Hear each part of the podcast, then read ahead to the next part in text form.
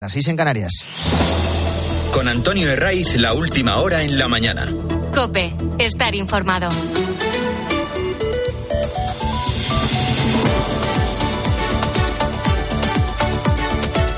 Muy buenos días, esto es la mañana del fin de semana de Cope y estamos aquí, llevamos un rato largo en el primer sábado del mes de febrero, es San Blas, y además del refrán típico de las cigüeñas, hoy es una jornada festiva en muchos puntos de España. Además hay tradición de pedir a este santo por las dolencias de la garganta, que es una de las eh, grandes preocupaciones cuando no sesiones de los que trabajamos en la radio, por ejemplo. El día viene con un calco, como un calco respecto a las jornadas anteriores. Durante todo el fin de semana tenemos tiempo anticiclónico por delante, con máximas más que agradables, de 20 grados en muchos puntos del levante y de la mitad sur, y ausencia de lluvias, que esto no es una de las mejores noticias, viendo la sequía que tenemos encima. Lo último, lo último es el bombardeo, la respuesta de Estados Unidos contra objetivos de Irán, tanto en Siria como en Irak. ¿Y por qué ahora la administración Biden decide atacar objetivos de Irán, un país con tanta, tantísima influencia en la zona? Pues es la primera fase de la respuesta a la muerte el pasado domingo de tres soldados en una base de Estados Unidos en Jordania. El objetivo ha sido seleccionado de forma minuciosa. Según han informado desde la Casa Blanca, han dirigido los bombardeos contra los centros de mando y comunicaciones de la denominada Guardia Revolucionaria iraní y contra sus grupos terroristas aliados tanto en Siria como en Irak. En concreto, el ataque de esta noche se ha desarrollado en una extensión de unos 130 kilómetros y ha dejado al menos una veintena de muertos, según datos del Observatorio Sirio de Derechos Humanos con sede en Reino Unido. Desde Washington aseguran que esto es solo el principio. Este bombardeo se ha producido hace apenas, como digo, unas horas y ha coincidido con la llegada de los cadáveres de los militares asesinados el domingo en ese ataque con drones en Jordania. Nos lleva a plantear una pregunta. ¿Implica que puede extenderse el conflicto por Oriente Medio? Está claro que es una de las zonas más sensibles del mundo, con una guerra abierta en Gaza que hasta ahora amenazaba con contagiar a puntos eh, vecinos, pero que no lo ha hecho de forma general, y la guerra se está concentrando en la franja, que no es poco. Con esa respuesta de Israel contra los terroristas de Hamas, eh, de la que se van a cumplir cuatro meses, por cierto. Una guerra que ha dejado 27.000 muertos y una situación de hambruna que no debería prolongarse mucho más tiempo. De momento, Joe Biden ha asegurado que descarta atacar directamente Irán. Este paso cualitativo abriría un escenario de consecuencias catastróficas para todo el mundo. Ningún presidente de Estados Unidos ha dado ese paso. Habría que irnos cuatro décadas atrás, cuando Jimmy Carter trató de rescatar a 50 rehenes estadounidenses que el régimen de Teherán tenía retenidos en su embajada. Esto lo recordarán aquellos que, que vieron la película Argo de Ben Affleck. Eh, pero en todo caso hay que estar pendientes a esta zona del planeta que no nos pilla tan lejos. El terrorismo es una amenaza para Occidente y sus democracias. Y las consecuencias económicas de avivar cualquier avispero en esta zona serían globales, no locales. Lo hemos contado con los ataques de los hutíes de Yemen en el Mar Rojo, por donde pasa más del 10% del comercio mundial. Y ahí hay elementos que pueden desestabilizar buena parte del contexto internacional que tenemos ahora. Así que no conviene perder de vista esta zona. Y luego en España, los agricultores van tomando protagonismo. Que no creemos ya nada de lo que nos digan. Nosotros lo vamos a conseguir solo, sin apoyo, si es que se consigue algo. Y si no, por el intento no va a quedar. Estamos contentos porque la participación, incluso ciudadana, de coches y camiones que se están sumando a nosotros espontáneamente, sin decirle nadie nada, solamente porque son conscientes de la situación que tenemos. Es Cándido que es un agricultor del sur de Badajoz, y resume bien lo que se está cocinando no solo en Extremadura, sino en toda España. Son las protestas del campo que se han iniciado esta semana al margen de las convocatorias oficiales de las principales organizaciones agrarias como Asaja, como UPA o como COAG. Tractoradas que hemos visto ya, además de en Extremadura, en Castilla y León, en Aragón y también en Cataluña.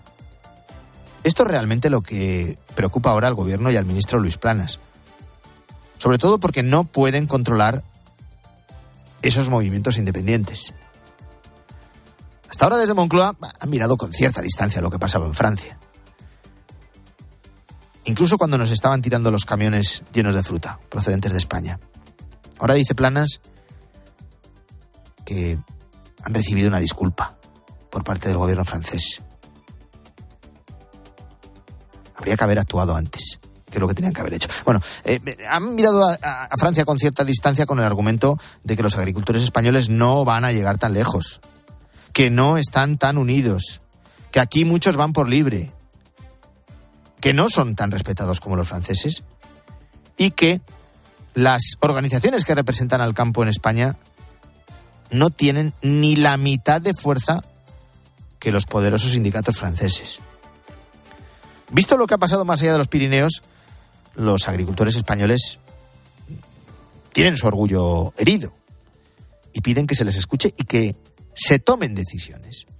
Este viernes el ministro Luis Planas se ha reunido con los representantes agrarios y se limita a mirar a Bruselas como responsable de todos los males del campo español, sin asumir ningún tipo de responsabilidad. Es verdad que uno de los principales problemas de los agricultores, ese denominado Pacto Verde Europeo, que en 2019 logró el apoyo en Europa tanto de populares como eh, socialistas, es verdad que tiene una filosofía que provoca una desigualdad evidente con terceros países. Eso lo saben bien perfectamente los agricultores españoles. Eh, tienen dificultades para producir, por las limitaciones en el uso de fertilizantes, de fitosanitarios en general, también por las condiciones o de emisiones de gases contaminantes que son mucho más exigentes que las que imperan en otros países desde donde nos llegan los, los productos. Lo conocen a la perfección. Pregunten a cualquier agricultor. Todo esto es así. Y no es una imposición exclusiva del gobierno de España, ni mucho menos. Viene de Europa. Pero es a lo que se agarra el ministro, como si él acabara de llegar al gobierno y no tuviera ningún tipo de responsabilidad. Buena parte de lo que estamos hablando es competencia de Bruselas. La política agrícola común es una política compartida entre la Unión Europea y los Estados miembros. Pero buena parte de los problemas, lo he dicho antes, quizás no estuviéramos aquí si ese diálogo estructurado a nivel europeo hubiera tenido lugar hace cuatro años y no ahora. Está claro que el campo español se empieza a mover, impulsados por lo que han visto en Alemania, en Bruselas, en Francia.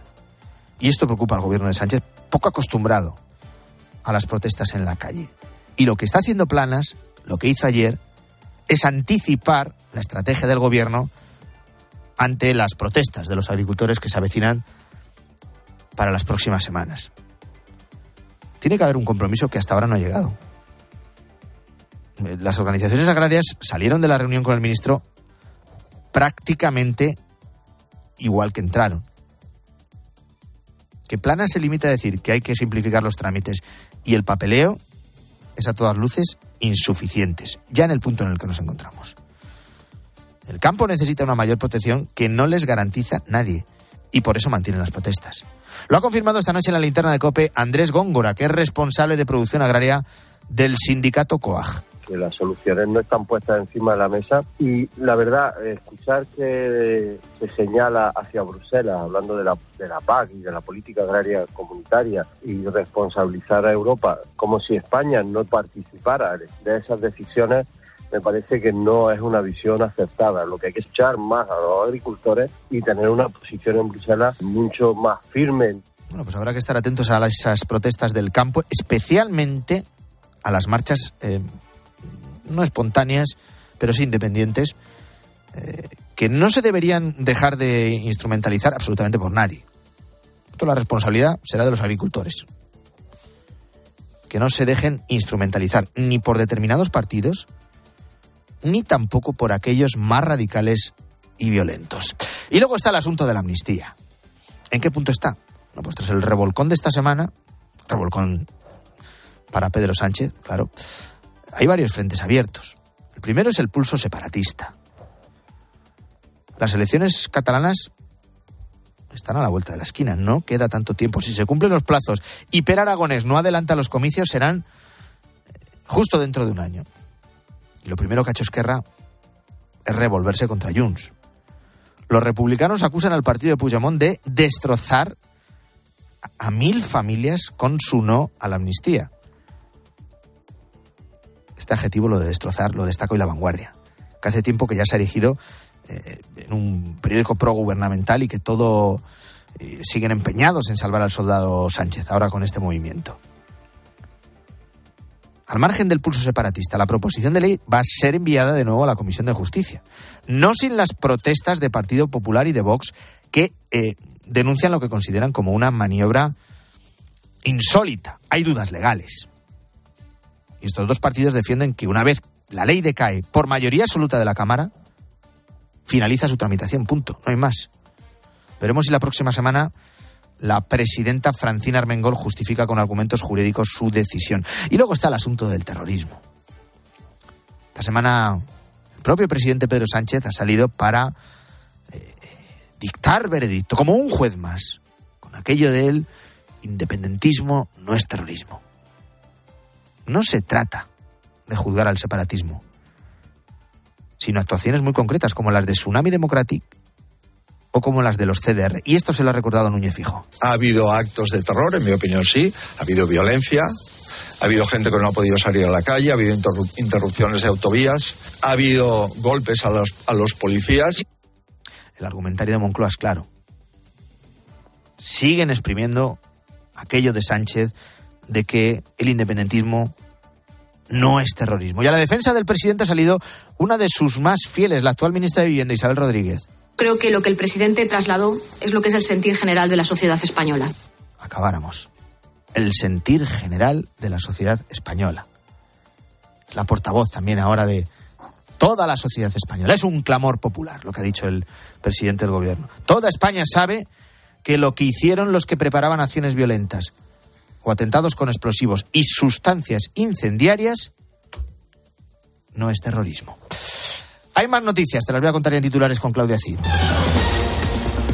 Mal dato. Enero cerró con 60.000 parados más y 231.000 cotizantes menos. Es la mayor caída de la ocupación en la última década. Sin embargo, el gobierno no ve signos de ralentización. Acuerdo. Entre Iberia y los sindicatos, para dar por terminado el conflicto del Handling, la aerolínea creará una empresa que prestará servicios de asistencia en tierra a las filiales del grupo y a terceros. Esto evitará la salida de unos 4.000 trabajadores. En el pacto también se incluye un ERE voluntario para 1.700 27 personas. Al banquillo.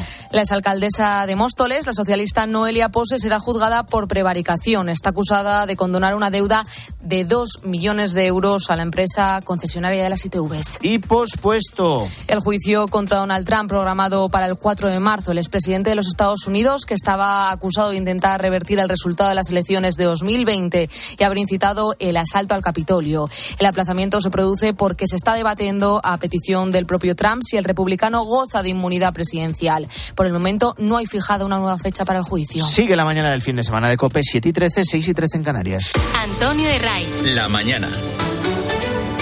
COPE. Estar informado.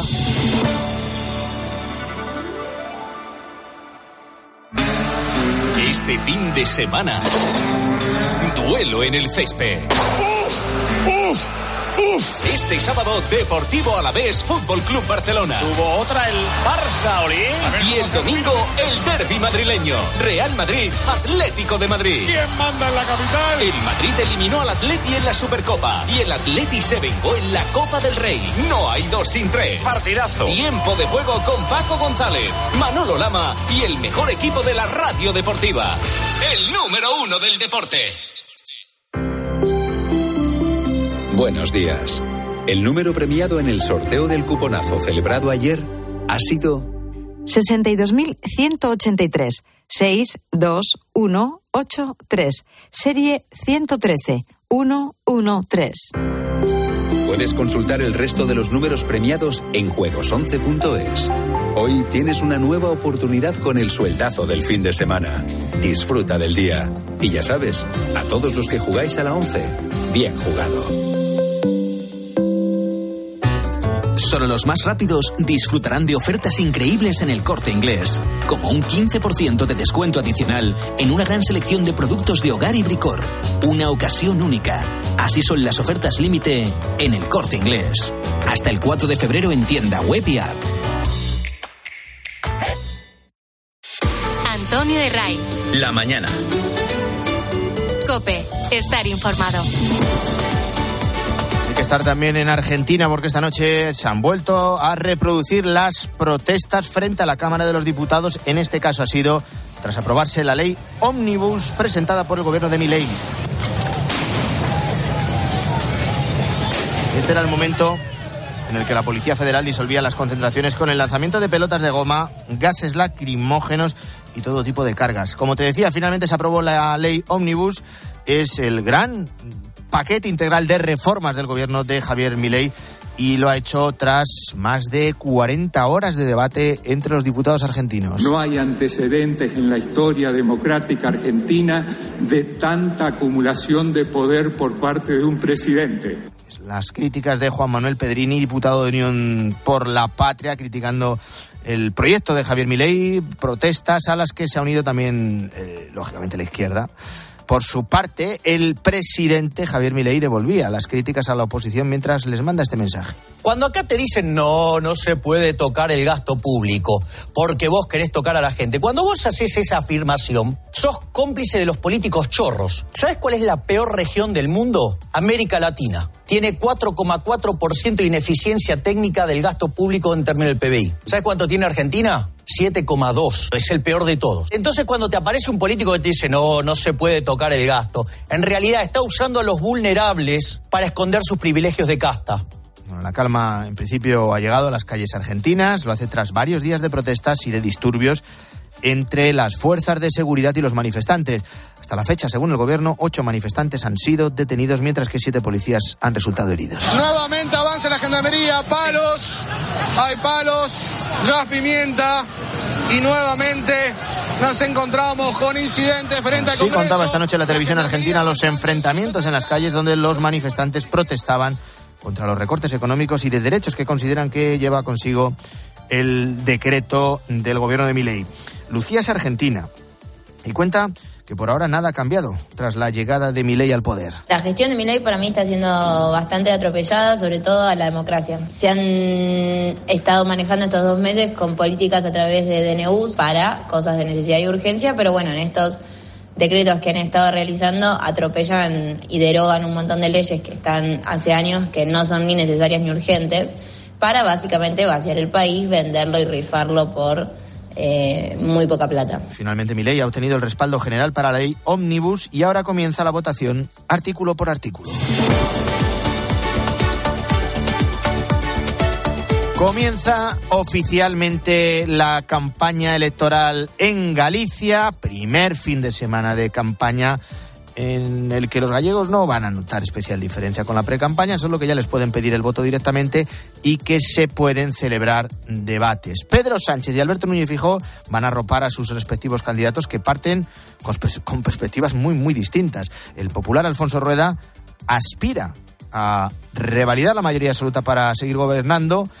El socialista José Ramón Gómez Besteiro, por su parte, lucha contra los sondeos que le sitúan en tercer lugar. Ricardo Rodríguez, buenos días. Buenos días. Pedro Sánchez encara las urnas con malas cartas para sus siglas en tercera posición, pero sin dejar de soñar con una carambola que rompa la mayoría absoluta del PP como estocada Alberto Núñez Fijo. Esa idea glosa la estrategia de otorgar un perfil nacional a las gallegas. En Ferraz eluden los paños calientes y asumen que lo previsible es la reválida popular al frente de la Junta. La implicación de Sánchez arranca este sábado en Orense con al menos otros tres mítines en cartera. Sus ministros van a desplegarse difundiendo la gestión del gobierno y, por supuesto, con José Luis Rodríguez Zapatero ejerciendo de telonero estrella. Un desembarco, a pesar de la amnistía, al servicio de animar la movilización del electorado que suele quedarse en casa en las citas autonómicas. La dimensión nacional de la contienda permite además al PSOE venderse en liza con el PP cuando la alternativa de izquierdas la encabeza el BNG. Hay batalla, repiten los socialistas, pero muy, muy dura. Salvo el CIS, las encuestas apuntan a una mayoría absoluta del Partido Popular en las elecciones gallegas del 18 de febrero. Eh, Fijó encara el primer test electoral tras la decepción que supuso el 23 de julio no llegar a la Moncloa. Un examen en el que mm, juega en casa y en el que se mide mm, tanto a su liderazgo como a su sucesor en la Junta, Alfonso Rueda, qué dicen los populares ante esos sondeos? Pues que desconfían. Al menos eso es lo que señalan públicamente. Temen que el PSOE siga buscando argumentos para una nueva campaña de desprestigio como la que han intentado con los pellets, Maribel Sánchez. Desconfían de esos sondeos electorales que les dan mayoría absoluta en Galicia porque la experiencia ha demostrado al PP que la verdadera encuesta será la que tenga lugar en las urnas el 18 de febrero. Y es que plantean esta primera cita electoral del año como la prueba del algodón para saber si el descontento de los ciudadanos con Sánchez y la amnistía se traduce en votos hacia los de Feijo. Es verdad que esas mismas encuestas también dejan al PSOE en descenso y bajo mínimo pero no es eso lo que preocupa en Génova 13.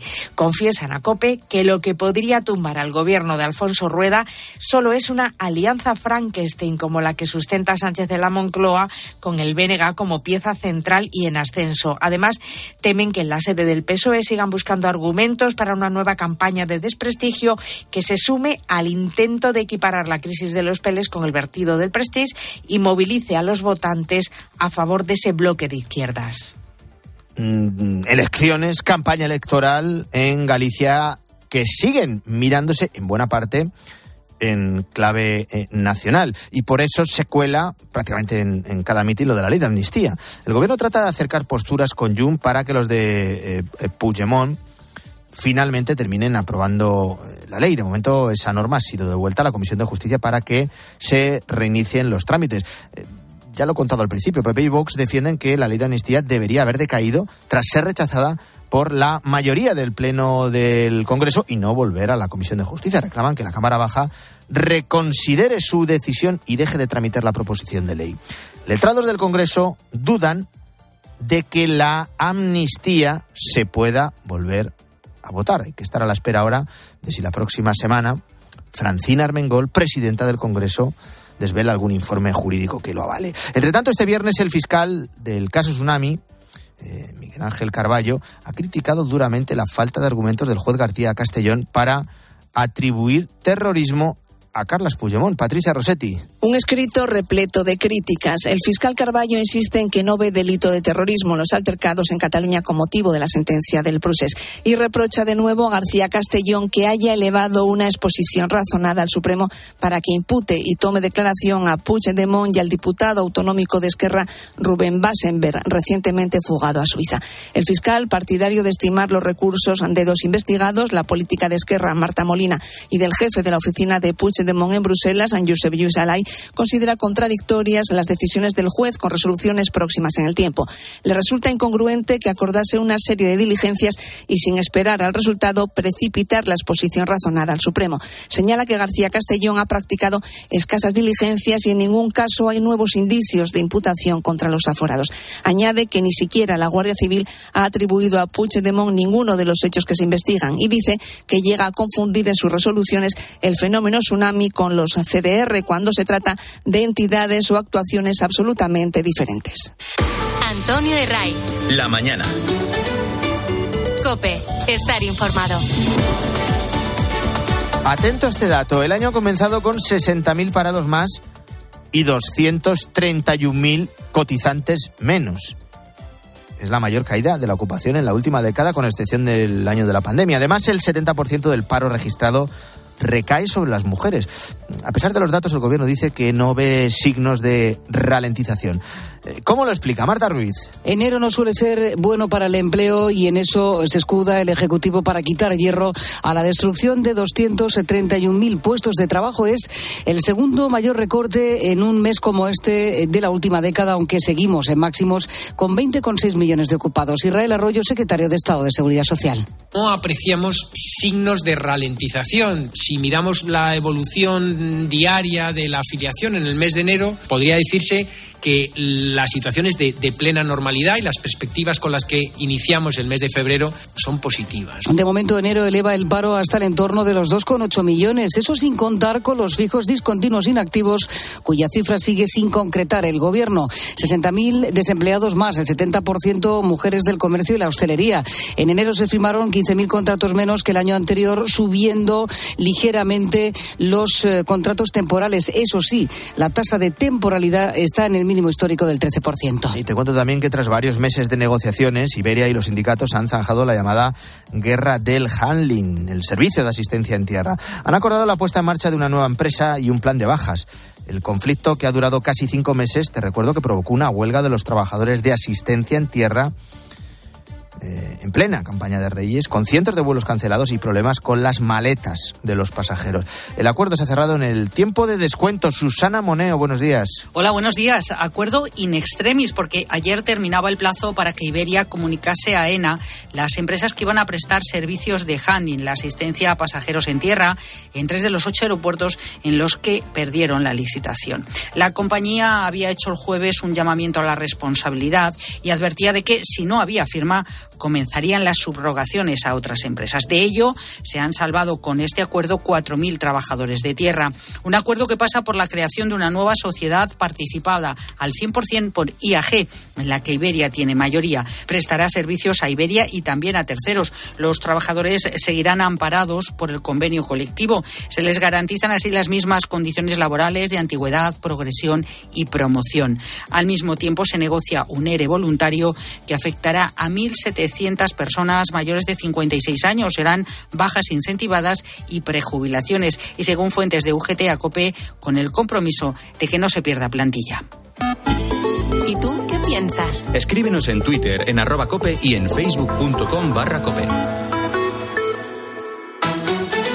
Antonio de Ray. La mañana.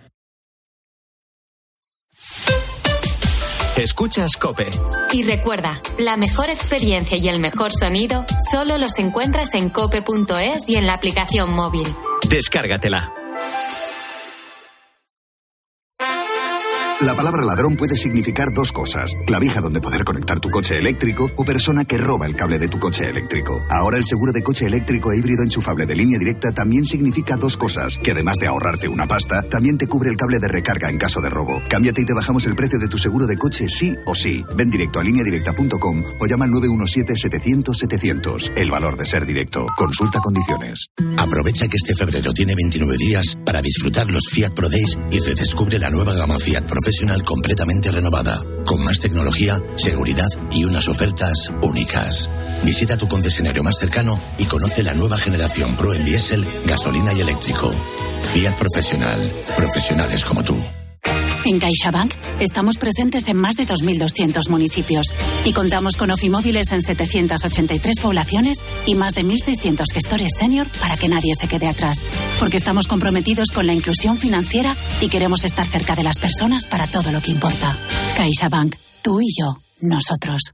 Y es que estás regando las plantas, o dando un paseo por el parque, y te vienen vacas a la cabeza. Y no, estas vacas sino estas. En Halcón Viajes sabemos lo que te pasa. Más de 50 años y millones de viajeros hacen que sepamos las vacas que tienes en la cabeza. Reserva ya tu verano con hasta 600 euros de descuento y el mejor precio garantizado. Halcón Viajes. Sabemos de viajeros. ¿Perdona? ¿Que ahora Movistar Prosegur Alarmas incluye una garantía antiocupación? Uf, ya verás cuando se entere mi perro. Ningún guardián puede competir con Movistar Prosegur Alarmas, la primera y única alarma con garantía antiocupación, que no solo disuade y protege, ahora también se compromete contra las ocupaciones. Contrátala en el 900 220 250 o en movistarproseguralarmas.es. Si elegir es ahorrar for you, ahorra todas las semanas con los productos marca Carrefour, como con el café en cápsulas Carrefour Pack de 30 a 4 euros con 35 y otras ofertas como la pechuga entera de pollo Carrefour formato ahorro a 4 euros con 95 el kilo. Hasta el 4 de febrero en hipermercados, market, web y app. Carrefour, aquí poder elegir es poder ahorrar.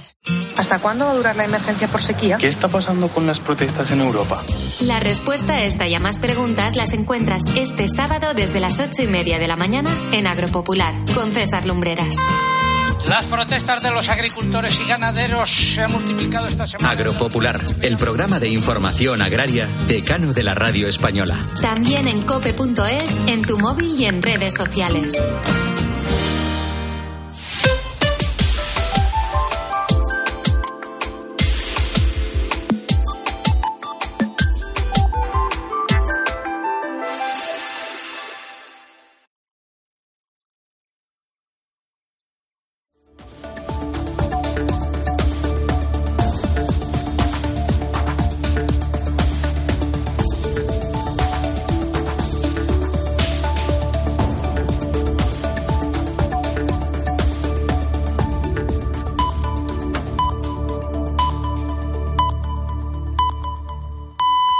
Son las siete y media, las seis y media en Canarias. Con Antonio Herraiz, la última hora en la mañana. Cope, estar informado.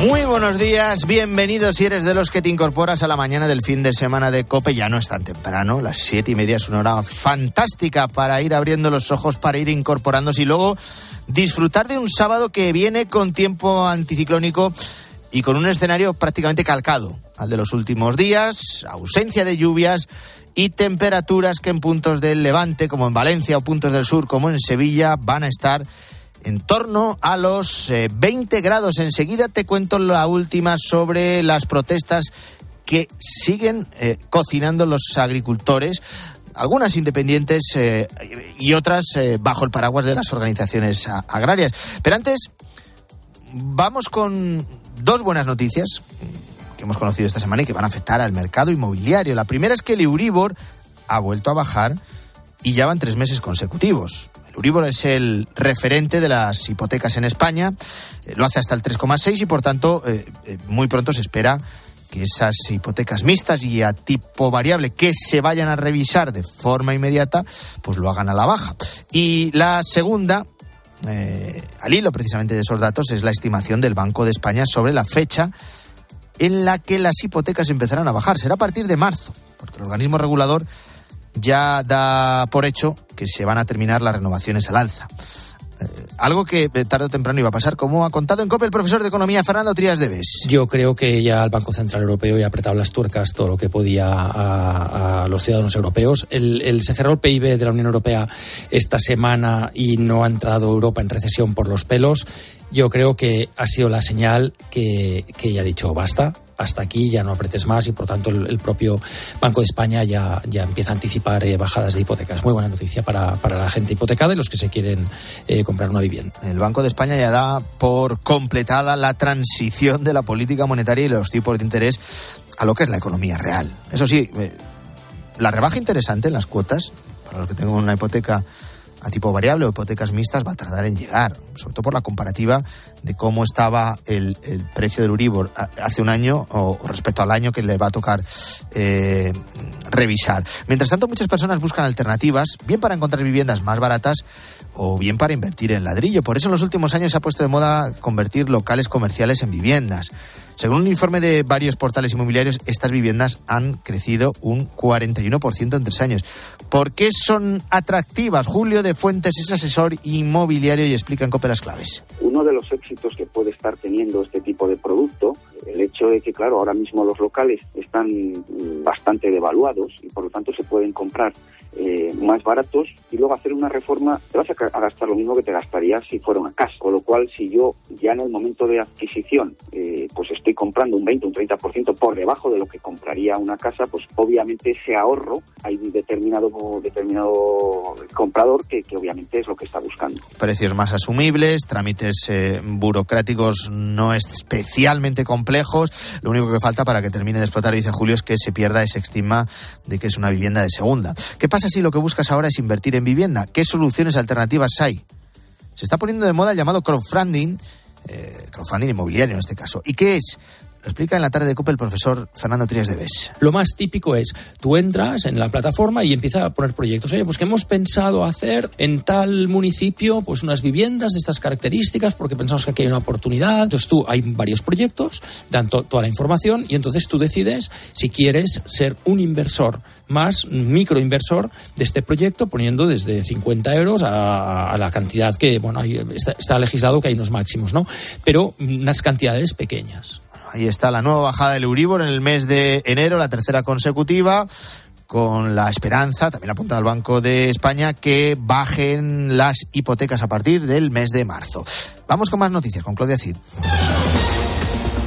Los agricultores mantienen el calendario de protestas previsto por toda España. No hubo acuerdo entre el ministro de Agricultura, Luis Planas, y los principales sindicatos agrarios. El ministro les ha prometido diálogo y ha admitido que hay una excesiva burocracia medioambiental. Los agricultores lo ven insuficiente, piden medidas reales e inmediatas y denuncian que los trámites burocráticos, los altos costes de producción y los bajos precios que obtienen ellos siguen asfixiándoles. 137 personas afectadas por el brote de tosferina en Guadalajara. Solo hay seis adultos contagiados. El resto son niños de 5 a 13 años. El primer caso se detectaba el pasado mes de diciembre y se ha propagado fundamentalmente en el ámbito escolar y todavía se desconoce el origen de este brote que se está investigando. Sin embargo, desde la Consejería de Sanidad aseguran de que se trata de una infección respiratoria común y que el brote no es alarmante. Por el momento no hay ninguna persona hospitalizada ni casos graves.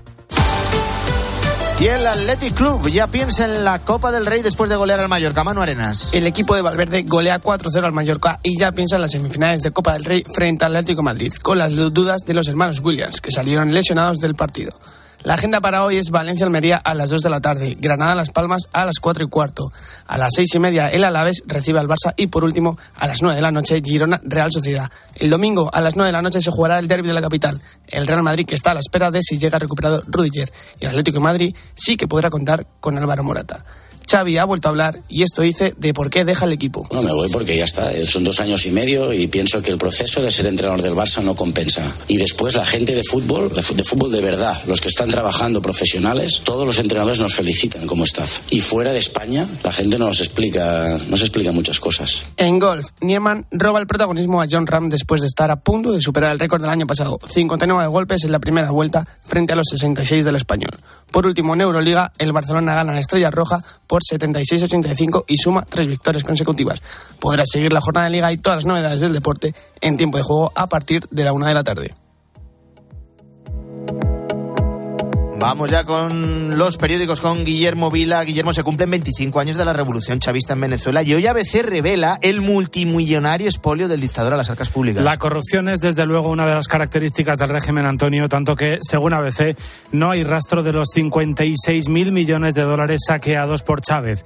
El fallecido presidente durante su mandato entre el 92 y 2013 amasó una fortuna procedente de fondos con dinero público que solo él controlaba y que se nutrían con los ingresos del petróleo.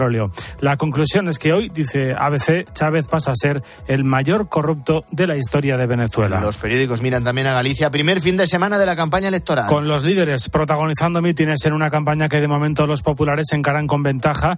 El PP arranca la campaña con mayoría absoluta en las encuestas, titula El Independiente. En la encuesta que hoy publica La Razón, el PP sacaría entre dos y tres escaños por encima de la mayoría absoluta. Feijo vuelve a casa, dice ABC, mientras el PSOE inicia la campaña sin zanjar la amnistía y con dudas sobre su equipo. ¿Y qué dicen sobre la amnistía, Guillermo? Bueno, pues de, la razón asegura que el revés a la norma anticiparía la vía del Tribunal Constitucional y es que letrados del Congreso señalan que el Senado podría presentar un recurso al considerar que la proposición de ley no es válida. Además, frente al intento de PP y Vox, la presidenta del Congreso, lo leemos en el país, asegura que no hay base para detener la tramitación de la ley e insiste en que debe volver a la Comisión de Justicia. Gracias, Guillermo. 7 y 38, seguimos.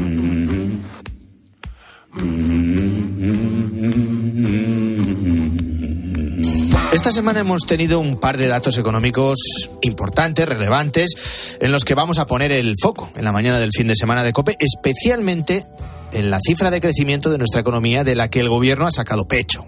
En cierto modo se entiende, porque no son malos números, pero como siempre hay matices que reflejan ciertas tendencias que el Ejecutivo deja mm, a un lado, prefiero obviar. Jefa de Economía de COPE, Marta Ruiz, buenos días. Buenos días, Antonio. La economía, vamos con los datos. La economía creció un 2,5% en 2023, esto es una décima más de lo que había previsto el gobierno, y España se mantiene entre las economías de la zona euro con mayor vigor, pero, ya digo que había matices, con pérdida de productividad y fuerte tirón del consumo público, ¿no? Eso es, eh, Antonio, entre otros peros, ¿no? Que podemos sacar a esas cifras, eh, como por ejemplo la pérdida de fuelle de la inversión, lo que reflejaría que los fondos europeos no terminan de llegar a las empresas. Como dices, la cifra de crecimiento sorprendía esta semana incluso al propio gobierno con ese repunte del 2,5% gracias al consumo y a las exportaciones. Pero si nos fijamos en el último trimestre del año, en los datos internacional de estadística, aunque el avance del Producto Interior Bruto es bueno, seis décimas frente a las cuatro del trimestre anterior, lo que vemos es eh, que eh, tiró sobre todo eh, el consumo de las administraciones públicas, el gasto público, vaya, en detrimento de los hogares que soportan inflación y encarecimiento del crédito. Y además, la productividad, lo decías tú, ¿no? Por hora trabajada casi se reducen dos puntos con respecto al año anterior. El otro dato de la semana, Antonio, es el IPC. Ha vuelto a repuntar hasta el 3,4% después de dos meses de bajadas, en este caso por el encarecimiento de la electricidad. Pues todos estos datos, también con sus matices matices los vamos a analizar con Jorge Díaz Lanchas, que es profesor de Economía de Comillas SICADE. ¿Qué tal, profesor? Muy buenos días. Hola, muy buenos días. Bueno, España crece con fuerza, así lo reflejan eh, los datos, pero sí que hay señales que nos indican eh, que ni mucho menos está todo hecho, ¿no? Que la recuperación eh, ha, alcanzado ya su nivel óptimo. Sí, efectivamente. El, dato ha sido sorprendido al alza, lo cual es, buena señal, porque bueno, al final es una manera de cerrar el, el ciclo que acabamos de terminar. Eh, es verdad que ese, esa revisión al alza del, PIB, pues bueno, tiene en parte que ver con la mejora de los datos de empleo, que han, han sido finalmente mejores en el último trimestre de 2023, han sido mejores de, los, de lo que esperábamos. Y un poquito como adelantabais, efectivamente, pues hay algunos elementos que son un poco preocupantes en cuanto que el consumo privado pues no termina de despuntar especialmente el consumo público es el que está lidiando buena parte de ese crecimiento y, por otro lado, la inversión productiva es la que termina, no, eh, no solo que no termine de despuntar, sino que muestra signos de ir a la baja. También en todo esto en un entorno en el que la demanda externa, es decir, nuestras relaciones con nuestros socios europeos, eh, ya no están empujando tanto ese crecimiento del PIB. Entonces, por tanto, una de las cositas que, uno de los elementos que tenemos que preocuparnos de cara a, este año 2024 es un poco seguir reforzando nuestras relaciones con el exterior para volver a reforzar esa demanda externa e ir vigilando mucho la evolución de la inversión por parte de empresas. También es verdad que nuestro punto de, nuestro punto de partida era peor que el del resto de los socios comunitarios. Eh, sí, efectivamente, porque ahora lo que estamos, eh, lo que estamos viendo es una estabilización respecto de una caída eh, muy intensa durante los años del COVID. Y desde entonces, pues bueno, España ha mostrado una, una aceleración bastante importante debido a que la caída anterior fue más grande y entonces lo que estamos viendo es una estabilización, como digo, en comparación a nuestros socios europeos. Entonces el contexto es, es, fundamental, ¿no, eh, profesor, para poder entender también por qué España ahora mismo es de las economías que más eh, que más está que más está creciendo. En cuanto a la, productividad, ¿no? Lo destacamos, se resiente, no solamente no termina de despuntar, sino que, que, retrocede. Y, sin embargo, mm, tenemos eh, a la vista esas medidas como la reducción de jornada que no van precisamente en la línea de mejorar esa, esa productividad, ¿no, Jorge? Sí, efectivamente. Es verdad que, eh, eh, como digo, España se ha caracterizado por generar mucho empleo y entonces, claro, ante una mejora del PIB, si el empleo es todavía muchísimo más grande, nos lleva a que esa productividad, que llamamos productividad aparente, pues se vea resentida pero es verdad que en cualquier caso esa productividad es muy distinta entre sectores. Entonces, claro, eh, implantar sistemas de jornadas eh, que sean iguales para todos los sectores puede generar puede generar un, eh, problemas, puesto que la productividad, como digo, por sector es distinta y los salarios, el cómo crecen por los sectores es distinto. Entonces, si esa si la subida salarial no viene de la mano de una, de una subida equivalente en productividad, encarecer el número de horas podría generar pérdida de competitividad para las empresas. Un asunto que sigue preocupando que es el de los precios, que es el de la inflación elevada, han vuelto a repuntar. Eh, hay que asumir que aún nos queda eh, para ver eh, niveles del 2% y unos tipos de interés más razonables que el 4,5%. Sí, o sea, eh, es verdad que enero suele ser un mes un tanto eh, excepcional en este sentido, siempre suele haber cierto repunte al alza, pero es verdad que en cualquier caso, aquí se eh, esta, esta, subida no muestra la tendencia que veníamos viviendo desde, el segundo y el tercer trimestre del, del 2023.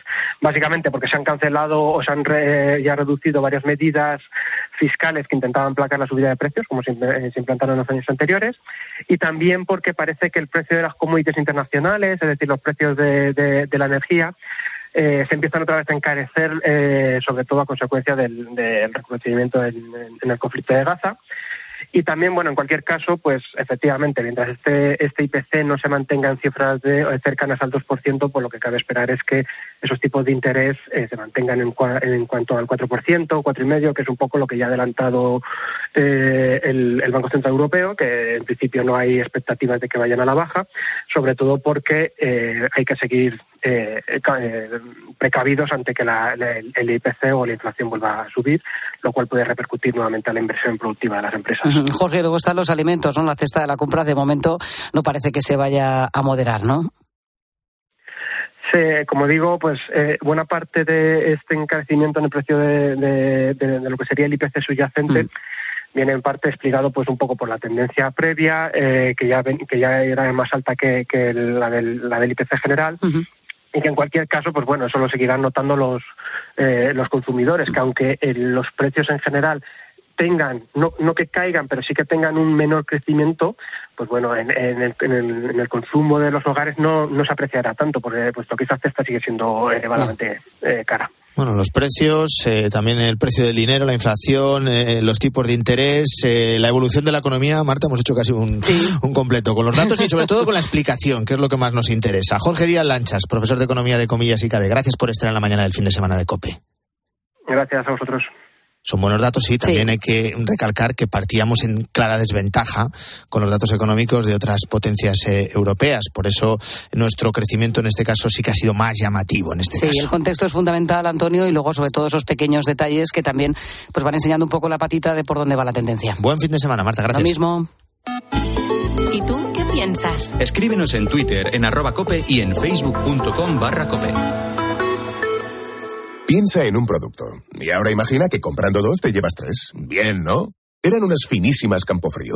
¿O un pack de atún claro albo en aceite de oliva? ¿No? Da igual. Porque en Supercore, Hipercore y Supermercado El Corte Inglés tenemos miles de productos más a 3x2. En tienda, web y app. Alguno será. Supercore, Hipercore y Supermercado El Corte Inglés. ¿Qué necesitas hoy? En CaixaBank estamos presentes en más de 2.200 municipios y contamos con ofimóviles en 783 poblaciones y más de 1.600 gestores senior para que nadie se quede atrás. Porque estamos comprometidos con la inclusión financiera y queremos estar cerca de las personas para todo lo que importa. CaixaBank, tú y yo, nosotros. ¿Y tú piensas? Escríbenos en Twitter, en arroba cope y en facebook.com barra cope.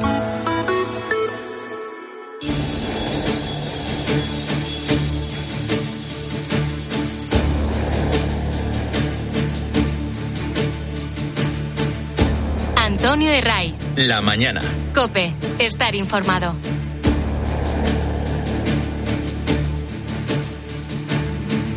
Nos vamos al cine y como cada sábado, antes de que nos den las 8, analizamos la cartelera que esta semana viene con estrenos más que interesantes. Jerónimo José Martín, ¿qué tal? Buenos días. Buenos días, ¿cómo estás? Pues sí que es Y verdad. que lo son primero- interesantes. Sí, yo creo que sí, ¿no? Sí, sin duda, sin duda. Bueno, lo primero es la apuesta alemana por el Oscar a la mejor película internacional. Va a competir, evidentemente, con La Sociedad de la Nieve de Bayona. Y es una película, Jero, que te ha gustado.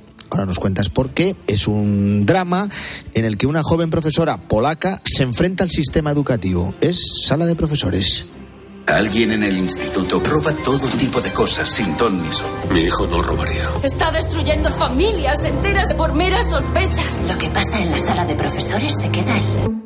Eh, Es un instituto alemán. La pobre polaca esta se enfrenta que de pronto están robando y empiezan a aplicar una- un cóctel de políticamente correcto y de ir al borde de la ley pidiendo revisión de las agendas, de en fin, eh, que ella lo pasa muy mal, ¿no?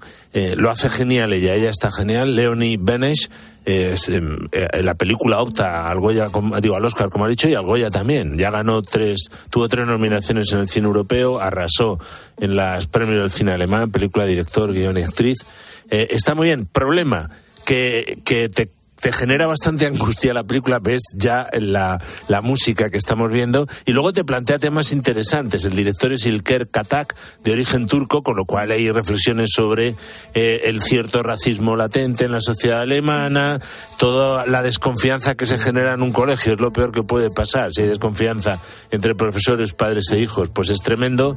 Es opresiva la puesta en escena, el formato es 4.3, televisivo, está muy bien, hay toda una secuencia sobre el periódico escolar donde muestra la agresividad también de las nuevas generaciones, de los niños y los problemas afectivos. O sea, interesante es, es un poquito fría y te deja, no te da todos los datos, te deja cosas abiertas y te puede decepcionar un poco. O sea, yo la valoro un poco menos que la mayoría de los críticos, pero es muy buena peli. Mm, Será interesante mm, escuchar, una vez que la vean, qué opinan los profesores españoles. Esto es, cuando vean esto esta- es, eso es, es de Cineforum total y la siguiente no te digo. Esta peli, bueno, lo siguiente es eh, una peli de terror, un psiquiatra ateo ante un condenado a muerte mm, endemoniado. Es Nefarius, cuando habla el diablo. Soy un demonio. Los demonios no existen. Antes de terminar con él, pensará que el verdadero asesino es usted, no él. Dame algo para que pueda creerte. Demuéstrame lo que eres. Bueno, es la adaptación de una novela que fue bastante potente ya en Estados Unidos, A Nefarious Plot, de Steve Dees, que le han adaptado dos católicos eh, practicantes que ya se hicieron, que crearon cierta polémica por Unplanet, que era una crítica muy lúcida y muy dura a toda la mentalidad contraceptiva. Ellos se llaman Chuck Concelban y Cary Solomon y la verdad es que es interesantísima la película, es muy teatral porque se parece ser que antes de que se condene a nadie a muerte hace falta el informe de un psiquiatra antes de ejecutar la sentencia de muerte de que no está loco y cuando llega le dice que es un demonio o muchos y la conversación que tienen es alucinante. O sea, es un poco el juego eh, de C.S. Luis en, en, Cartas del Diablo a su sobrino, pero con mucho yuyu. O sea que eh, alentando la vanidad del psiquiatra que cree que sabe algo y el, este le da, y cuando ya empiezan a dialogar de teología empieza a reírse el diablo y dice, mira, no me hables de teología, que yo sé más teología que todos los seres humanos. Es interesantísima la película, es muy de Cineforum, supongo que un exorcista tendría pegas que ponerle, la libertad humana del poseído, hasta dónde puede llegar, pero es interesantísima Nefarius cuando habla el diablo, pero hay que mirarla con cierta prevención, lógicamente, pero en, en mi opinión es enormemente interesante interesante porque muestra cómo funciona el demonio, ¿sabes? Las dos primeras de Cineforum, aquí sobre el papel y escuchándote, si me das a elegir me quedo con la primera, pero bueno, de todo tiene pues que Pues te, gustaría más la segunda, te lo aseguro. bueno, pues nada, pues ya, me vas a obligar a ver las dos. La tercera es una peli de acción, es un divertido pero caótico intento de generar una nueva saga, es Arguile. ¿Por qué se preocupan por mí? Lo que ha escrito en su libro ha ocurrido de verdad. Estoy metida en un lío muy gordo, mamá. Tiene que escribir el siguiente capítulo. Es hora de que conozca al verdadero agente Argyle. Bueno, es de Matthew Baum que hizo ya Kingsman, Servicio Secreto, es cogerte a Bob, Murney y todo en plan parodia. Aquí es una novelista que escribe novelas, tiene éxito. Ella es Bride Dallas Howard, que no está en su mejor momento de forma física, y sin embargo descubre que en las novelas está desvelando secretos que una organización secreta y peligrosísima eh, no quiere que se desvelen. Y ella no tiene ni idea de por qué lo está haciendo. Y entonces, pues se juntan ahí con, con Sam Rockwell, que hace de un verdadero espía muy distinto a al, que eh, se ve en la película Henry Cavill, que es el personaje de las novelas. Muy divertida, inverosímil, absolutamente caótica, pero se deja ver mucho y compensa todos los dramas que vamos a ver, porque seguimos ahora con dramas esta semana. Mm, hoy eh, nos ha tocado un poquito de, de, drama en los estrenos de la cartelera. Lo siguiente también lo es. Es el hombre que intentó cultivar los gélidos páramos daneses. La tierra prometida de Bastard. Es mi tierra. El páramo es del rey. Yo trabajo para él. Deje de hablar como si conociera al rey. Él ni siquiera sabe que existe. Shinkel no parará hasta ganar. No vamos a morir por su maldito proyecto. Bueno, es una muy buena película, es un hecho histórico recreado por Anders Thomas Jensen, un bastardo, por eso de bastard, que era, eh, capitán del ejército danés y que pide permiso al rey, el rey se lo concede, para eh, cultivar eh, unos páramos daneses gélidos, nadie ha conseguido criar nada y entra en conflicto con el señor local. el guion es bueno, está Anders Thomas Jensen detrás, la puesta en escena de Nicolás Arcel es muy buena, sobre todo la fotografía, este hizo un asunto real. el protagonista es Matt Mikkelsen, es uno de los mejores actores actuales, con lo cual funciona muy bien, el tono es hiperrealista, más para adultos.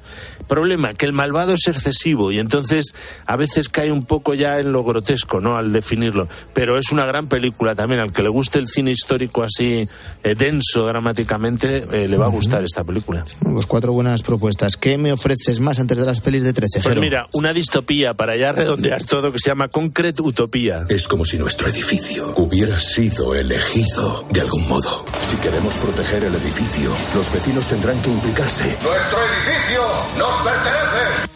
Bueno, es de Untangwa. Eh, Seúl es destruido por un terremoto brutal y solo queda en pie un edificio y ellos se parapetan ahí y todos los demás intentan entrar en el, en el edificio. Como ves, distopía total, futuro chungo, fábula moral, por otro lado, eh, que en fin, eh, se deja ver, pero le falta también un hervor o un, digamos una perspectiva más más abierta a la trascendencia, más lúcida, o sea, la visión del ser humano es más bien embrutecedora. ¿Cómo le ha pasado un poco a un thriller que yo esperaba con mucha antelación, que si quieres vamos rápido a él porque vale la pena hablar rápido, de él. sí. ¿Eh? Damián Ercifrón, misántropo. Hay un tirador en el puerto. 29 víctimas. No está dispuesto a morir. Esta gente simplemente nace malvada. No hay un patrón. El odio que impulsa a nuestro tirador no es tan diferente del tuyo. Atentado, 29 muertos en Baltimore con un tirador. Empieza brutal. Esta película de Damián Ercifrón, que recordemos que hizo una comediación sensacional, Tiempo de Valientes, y una serie de relatos interesantísimos llamados Relatos Salvajes. Este argentino que está ahora allí eh, con Shailene Woodley, con Ben Mendelsohn, típica película policíaca, un poco a los Seven, que le falta también un hervor, es una pena, pero al que le guste el noir, el cine negro, como a Garci, le va a gustar probablemente Misántropo, incluso con sus defectos. Y luego tenemos las pelis de 13. Has seleccionado, has destacado la que vamos a poner mañana domingo a las 10 y cuarto. 10 y cuarto de la mañana, la canción de mi padre.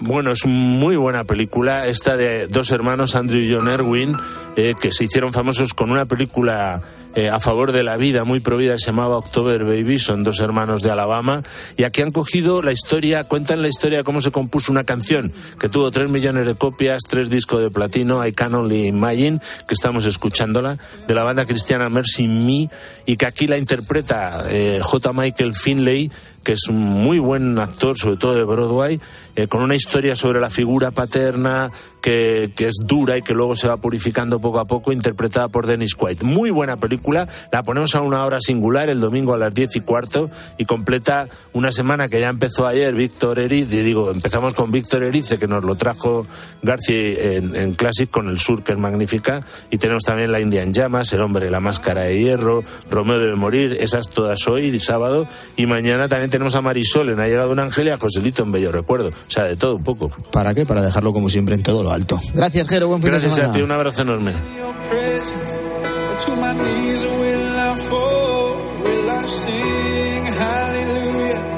Will I be able to speak it all? I can only imagine. I can only imagine. Antonio de Ray. La mañana. Escuchas Cope. Y recuerda, la mejor experiencia y el mejor sonido solo los encuentras en cope.es y en la aplicación móvil. Descárgatela. En Flexicar hay muchos cars. En Flexicar hay muchos cars, hay muchos cars. En Flexicar hay muchos cars, hay muchos cars. En Flexicar hay muchos cars. En Flexicar. Flexicar, muy flexi, muchos cars. En Flexicar. Si estás de fin de semana en un balneario pero no consigues relajarte porque estás pensando si van a entrar en tu casa, te interesa el seguro de hogar de línea directa, que es tan completo que además de ahorrarte una pasta, incluye cobertura por ocupación ilegal y se encarga de todo lo importante en caso de que ocupen tu vivienda, para que siempre estés tranquilo. Cámbiate y te bajamos el precio de tu seguro de hogar, sí o sí. Ven directo a lineadirecta.com o llama al 917-700-700. El valor de ser directo. En el corte inglés hasta el 7 de febrero, tus marcas de moda para mujer están con todo el 50% de descuento. Woman y Southern Cotton, Joy Soy Wear, Green Coast y Tintoretto. Si antes te gustaban, ahora más. Solo en las segundas rebajas. El corte inglés. En tienda web y app. ¿Y tú? ¿Por qué necesitas fluchos? Porque es tiempo de pensar en lo que te gusta, en la moda que te hace sentir vivo, chic, casual, sport. Nueva colección de otoño-invierno de Fluchos. La nueva moda que viene y la tecnología más avanzada en comodidad unidas en tus zapatos. ¿Y tú por qué necesitas fluchos? Fluchos. Comodidad absoluta. Tus gestos épicos inspiran a Zurich Seguros a ser mejores. Por eso, ahora, al contratar tu seguro de hogar o de coche con Zurich, podrás ganar 4.800 euros para que llenes tus cestas de la compra hasta arriba. ¿Quieres ser uno de los cinco ganadores? Consulta las condiciones en zurich.es y hagámoslo épico. Zurich. De camino al cole de los niños, un poco de diversión. Veo, veo. Si pillas atasco al ir al trabajo, un poco de paciencia. Ya no llego. Si vas al súper a hacer la compra, un poco de memoria. Plátanos y yogures. Y para todo eso, los nuevos combustibles 100% renovables de Repsol. En tu día a día, algo nuevo te mueve con los combustibles 100% renovables de Repsol que puedes usar ya en tu coche. Encuéntralos en más de 50 estaciones de servicio y a final de año en 600. Descubre más en combustiblesrenovables.repsol.com. Los fines de semana en la radio. Le pega de lujo, ¿eh? Con su pierna buena, ¿no? Con la buena y hasta con la mala. El deporte con Paco González, Manolo Lama y el mejor equipo de la radio deportiva. Este programa hace cosas muy raras. Los fines de semana todo pasa en tiempo de juego. Todo pasa en Cope.